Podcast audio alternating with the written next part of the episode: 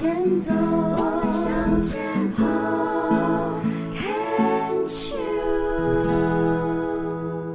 Can Cheers 牵手之声，欢迎收听由我 Debbie 姚代伟为大家主持的黛比的生命花园。大家好，好，今天来到我们节目当中来跟我们分享病虫害防治的这一位呢，身份多重，因为他本身呢在半年前呢，呃，加入了癌友的行列。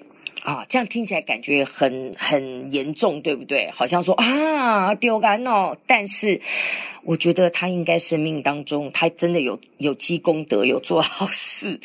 然后呢，他的这个癌症状况，待会我们请他自己来聊一聊哦。那自己本身身为癌症病友的家属呢，已经这样的身份已经有二十。二十几年了，因为呢，自己家族是有遗传的基因，鼻咽癌的基因哦，所以家族里面已经大大小小很多很多的长辈也有得过鼻咽癌，然后自己的两个妹妹也有得过鼻咽癌，所以呢，我们赶快来欢迎她哦，她就是杰凤，杰凤你好，你好，主持人好，嗯，大家好，杰凤，其实我看你的自我介绍，其实是我觉得蛮钦佩的耶。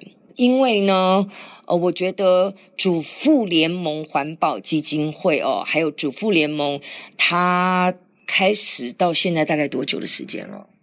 环保基金会吗？嗯，都可以。一九八七年成立的。对啊，一九八七年，先是前身是这个嘛，对，后面才是主妇联盟的生活消费合作社。那是二零零一年。二零零一年，那您这样子加入多久？我是一九九三年加入主妇联盟那个环境保护基金会的。二零二二三十四十。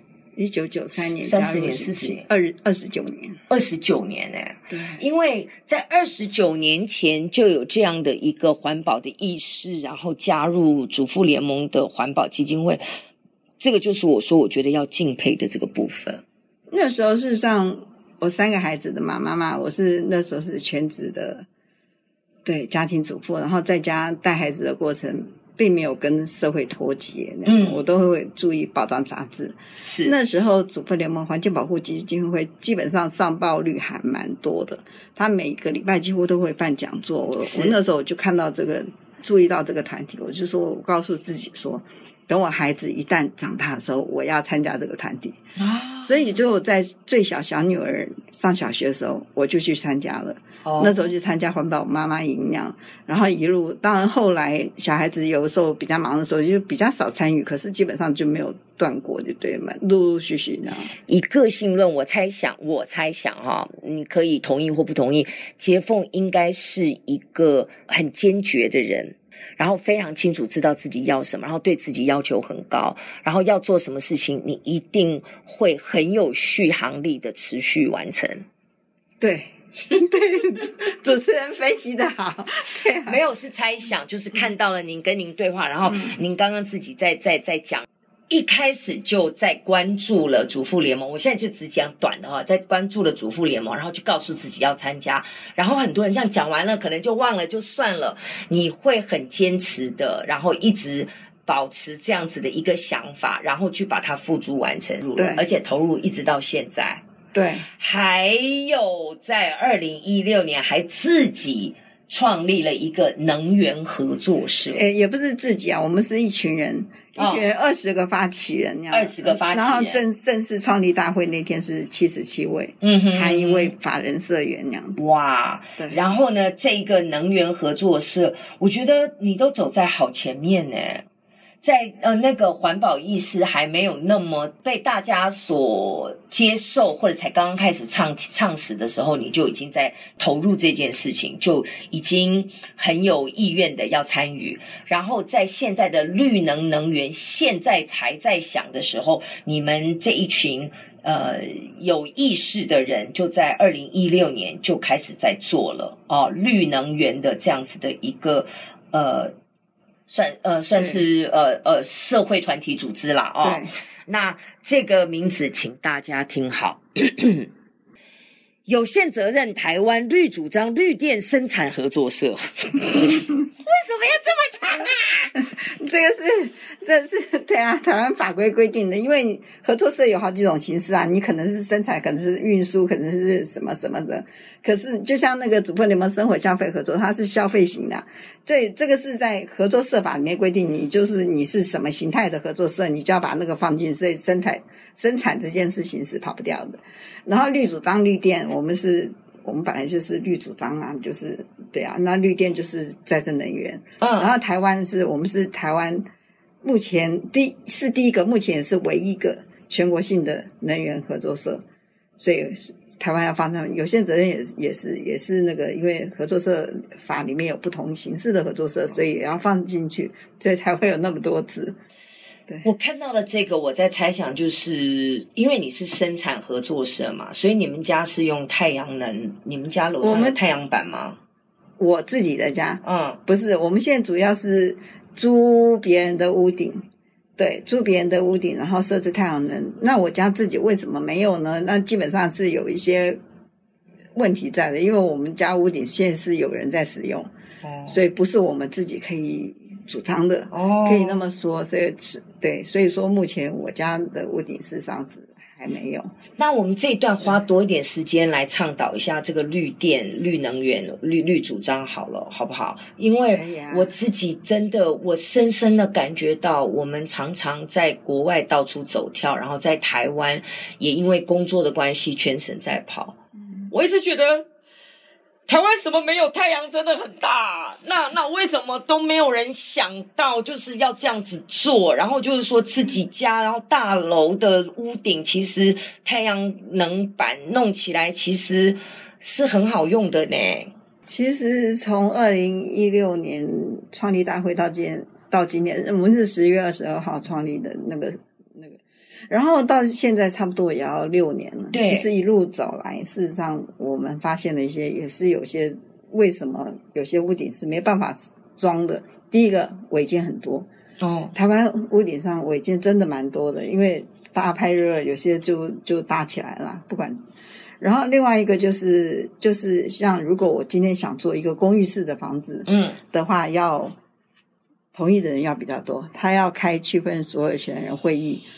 对，所以这一点就很难克服，还包括不但这个区分所有权人会议要通过之外，屋顶的一定要一定要同，顶楼的住户一定要同意。Oh, oh, OK，所以这个困难点是有的，嗯，所以才才会才会就说有些，然后当然有些是没有接收，或许没有接收到他是透天的房子，嗯，没有接收到这个讯息，也没有来，有他不见得找我们，因为很多公司系统上也是有帮别人装。他可能也也不知道这个问题，然后意愿也没有那么高。另外一个还有就是，因为你一签约就二十年，哦，那有些就是说，我现在这个房子可能要都更呢，我现在这个房子有点老旧啦，我可能会那个特别想说会面临改建的问题，所以这个也是一个另外一个屋主他会思考的点。我现在如果以消费者以我理解的绿电哦，就是说的屋顶就是去装这个太阳能。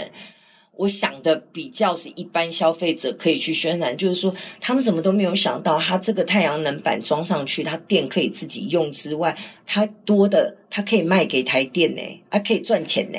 其实我们现在主要是全部都是卖台电，并对啊，对。然后另外对那个顶楼的那个保养是有帮助的，然后顶。顶楼的也可以降温，至少三到五度，然后基本上它有一点防水作用。另外就是它顶楼的老化状况会减轻。对啊，对它的屋顶不会直接太阳曝晒啊，它基本上它有一个遮遮的效果。我，我一直是有这个概念，我就是看不懂这样子。当然这个是我自己啦，这样子。嗯、好，那我们还是回到呃我们这个节目的主题哦，因为嗯。刚刚讲到自己家族这样的遗传，大概所以其实对于杰凤你而言，是不是在二十几年前，甚至比二十几年从小，大概对于癌症这两个字应该就不陌生了，对不对？是的，非常不陌生。嗯，因为美眉经历的经历的蛮多的，她她基本上是一开始是是放疗，嗯，那放疗之后呢，后来又复发了，嗯，就去手术。你讲的这个是几妹？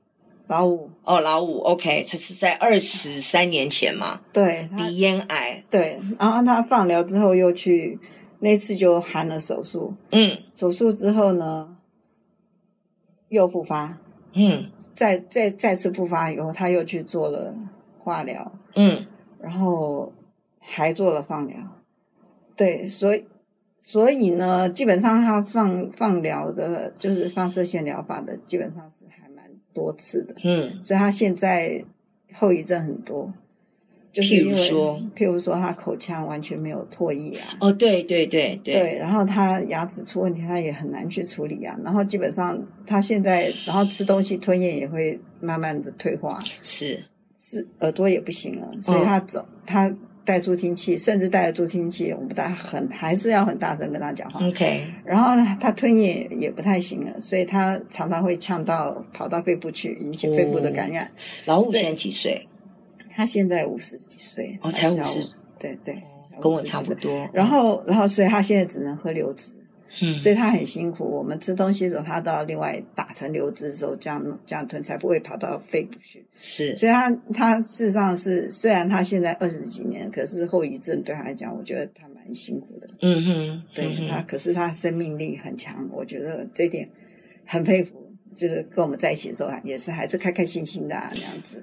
哇，那妹妹那时候鼻咽癌的时候也是三十几岁而已啊。嗯，她很早，小孩子老二才生出来的，一岁。那当时主要照顾的就是他家里的人，是先生吗？他们对，还有爸爸妈妈都会帮帮哦他。OK，对，住在爸爸妈妈附近那样子。哦对，OK，那那个是应该你跟癌症应该最近身接触的一次了。对，你那个时候对于癌症的想法是什么？